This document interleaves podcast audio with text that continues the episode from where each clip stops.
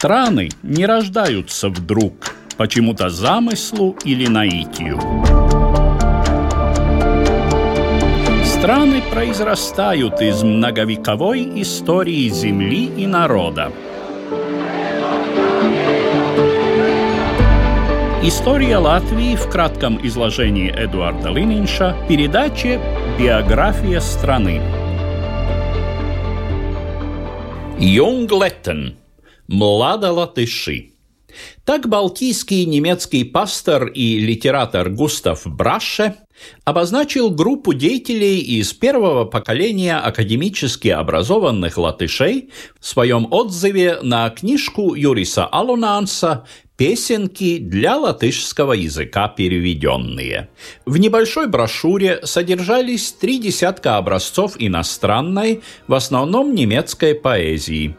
Цель издания – доказать, что язык бывших крепостных не хуже немецкого, русского или латыни годится для высокоэстетического и философского выражения. Это и было проявлением еретического младолатышества Алунанса и его соратников в глазах пастора Браше. В устах почтенного служителя церкви слово «младолатыши» звучало тяжелым порицанием. От него веяло застойным духом десятилетий правления царя Николая I, когда Российская империя тяжелым полицейским сапогом давила любые проявления свободомыслия. Национально-либеральные группы в Европе, именовавшие себя «молодой Германией», «молодой Италией», «молодой Ирландией», были были идейными антагонистами все замораживающего царского деспотизма. Однако на дворе был уже 1856 год.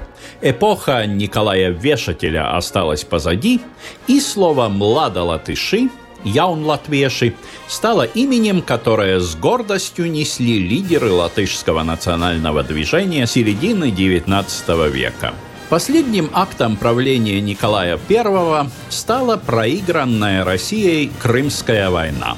После смерти Николая на трон взошел его сын Александр II, остро понимавший необходимость модернизации, реформирования огромного государства.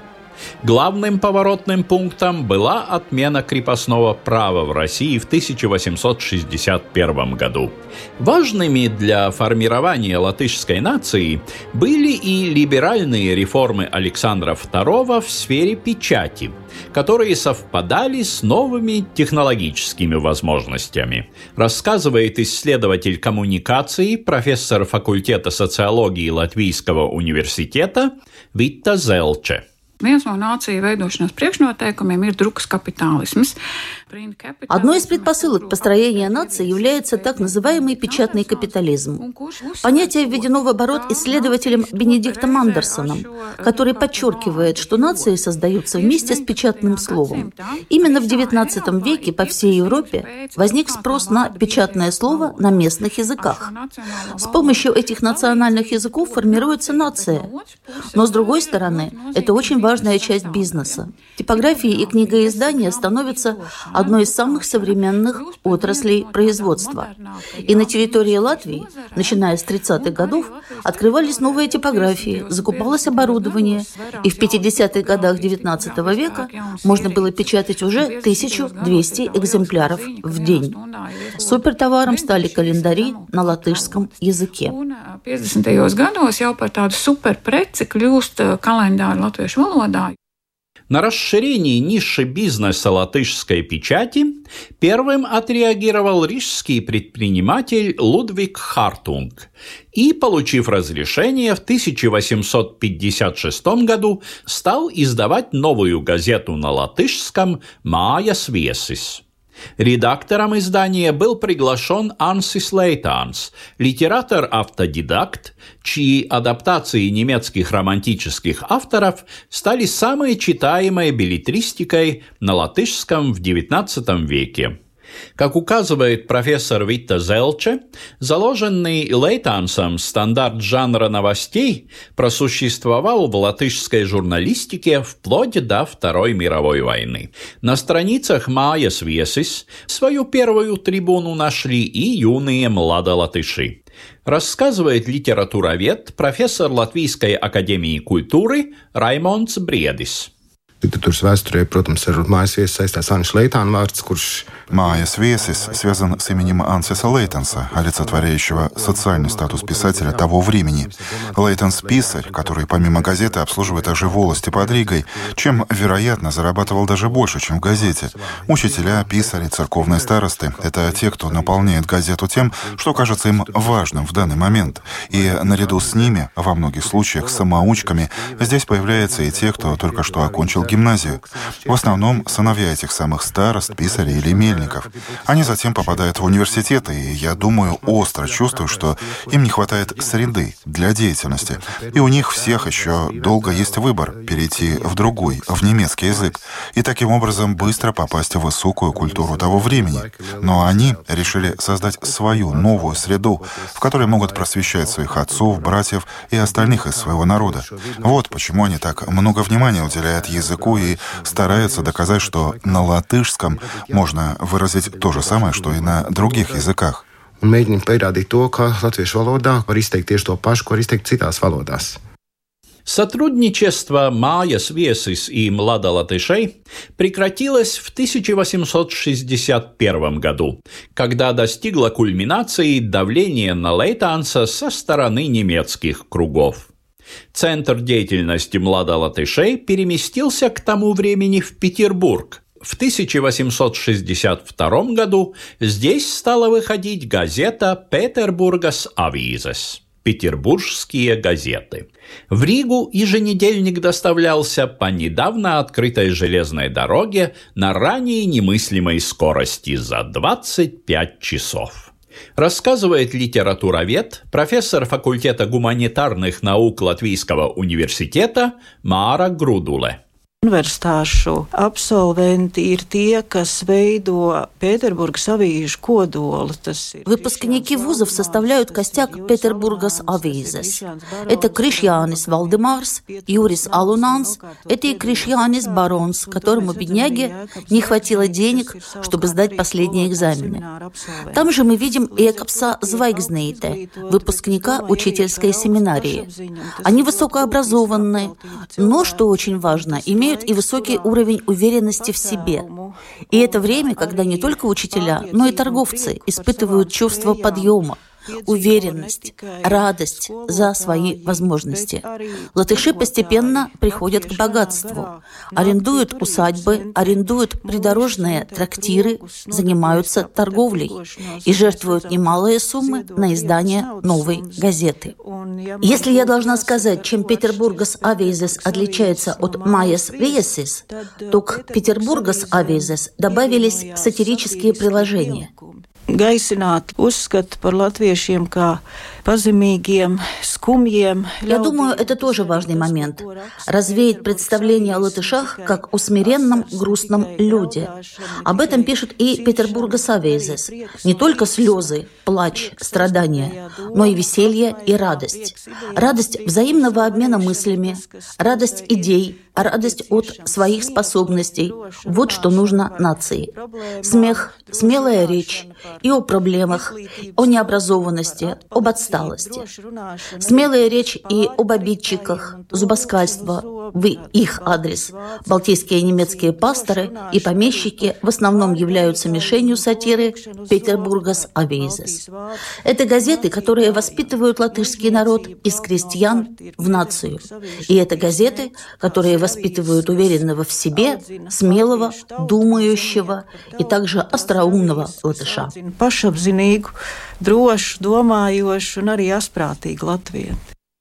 Продолжает исследователь истории медиа, профессор факультета коммуникации Рижского университета Страдыня Айнарс Диманц. Ļoti moderni skatījās jaunatvieši uz прессы.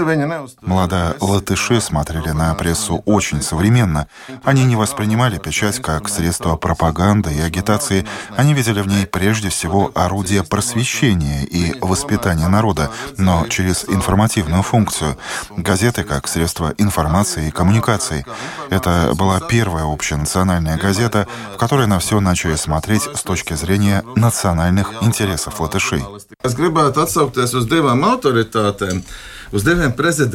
Я хотел бы сослаться на два авторитета, двух президентов. Первый президент Латвийской Республики Янис Чаксте говорил, что латвийское государство выросло из обществ, то есть общественных организаций. Я бы сказал, что латышское государство выросло также из газет. А четвертый президент Латвии, Вайра Вити Фрейберга, в свое время в журнале «Яуна Гайта» подчеркнула, латышская нация родилась через коммуникацию. У нас ведь не было короля, который мог бы объединить вокруг себя территорию и нации. Рижское латышское общество организовало праздник песни, а возникновению общества способствовали газеты. В высказываниях самих издателей появляется акцент на коммуникативную функцию. Газеты — это, прежде всего прочего, тот язык, которым разговаривают члены одного общества, государства и народа.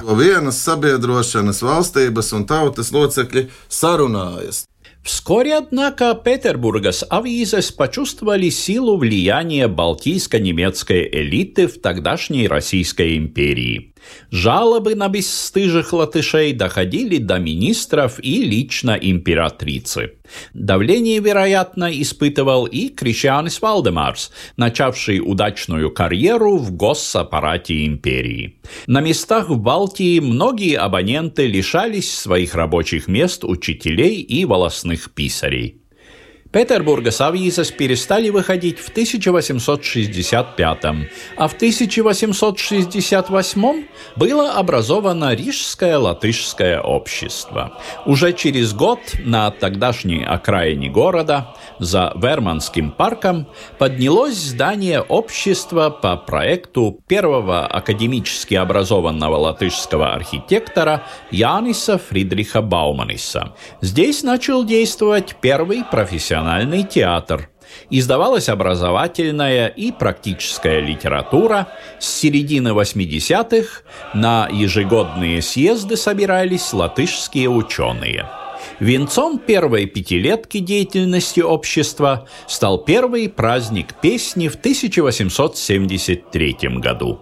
Так, в свое время в передаче «Шиздианас Ацим» начало чрезвычайно важной для Латвии традиции праздника песни характеризовала музыковед, профессор Академии музыки Латвии Илма Грауздиņa. Tur ļoti liela loma ir bijusi tieši tautas dziesmai. Народная песня здесь играла очень важную роль. В те долгие века, когда у латышей практически не было возможности участвовать в культивировании профессионального искусства, весь творческий потенциал уходил в народные песни. А как только появилась возможность начать собираться в общество и почувствовать себя единым народом, то консолидация вокруг народной песни была одним из важнейших факторов, поднявшая хоровое пение на пьедестал. Очень важен еще один момент. Все наши лучшие профессиональные музыкальные силы были связаны с хоровым пением. В странах Западной Европы тоже были и мужские хоровые общества, и студенческое пение, и церковные хоры, но там этот жанр всегда был не выше примерно третьего места по значимости. Но у нас получилось так, что все наши первые профессиональные композиторы и дирижеры, как пчелиный рой вокруг пчелиной матки, собрались вокруг праздника песни. Это давало совсем иное дыхание.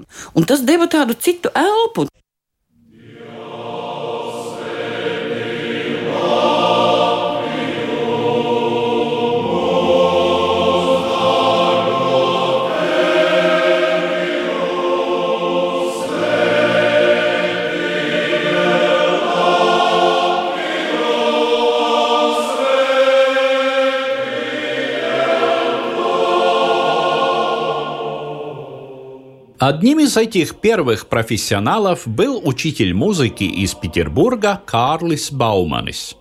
Его сочинение, хоровую песню «Деус свети Латвию», «Боже, благослови Латвию» в основной репертуар праздника не пропустила цензура. Однако хор учащихся Балтийской учительской семинарии спел ее на концерте открытия праздника в латышском обществе. Так впервые прозвучал гимн будущей Латвийской республики.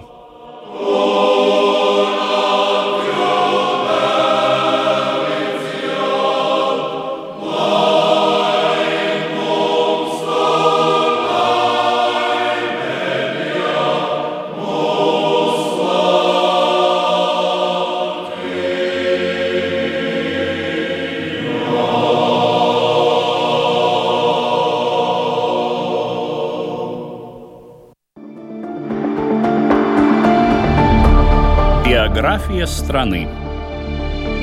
История Латвии в кратком изложении Эдуарда Лининша по субботам в 15.05.